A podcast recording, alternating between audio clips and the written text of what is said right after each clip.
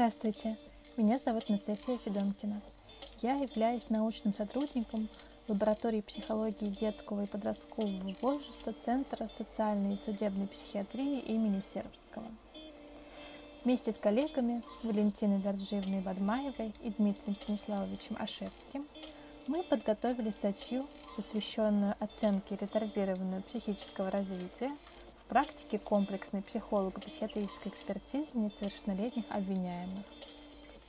В статье мы рассматриваем проблему задержанного развития у несовершеннолетних, совершивших общественно опасные деяния, то, как этот феномен проявляется у психически здоровых подростков – и у подростков с наличием выраженной психической патологии, а также влияние этих особенностей на способность подростков к произвольной регуляции своего поведения во время совершения им правонарушений.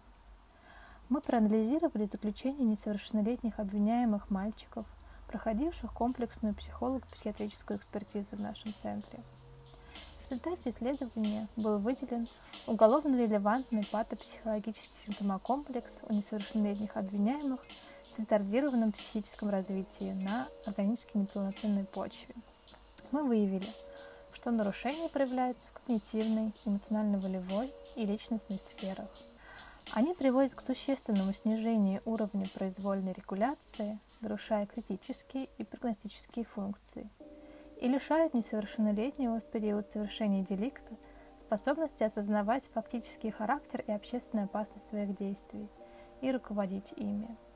Также были определены свойственные для несовершеннолетних обвиняемых с личностной незрелостью без психических расстройств потенциальные задержки психического развития.